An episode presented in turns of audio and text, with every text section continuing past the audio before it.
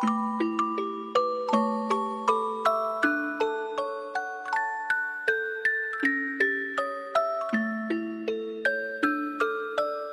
彩讲故事儿童双语故事第四十四期两个硬币 two coins a guy says to his friend "Guess how many coins I have in my pocket?"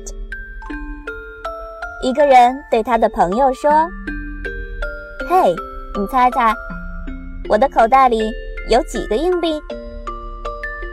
The friend says, "If I guess right, will you give me one of them?" 他的朋友回答，并且问道：“哦，如果我猜对了，你能给我一个吗 ？”The first guy says. If you guess right, I'll give you both of them.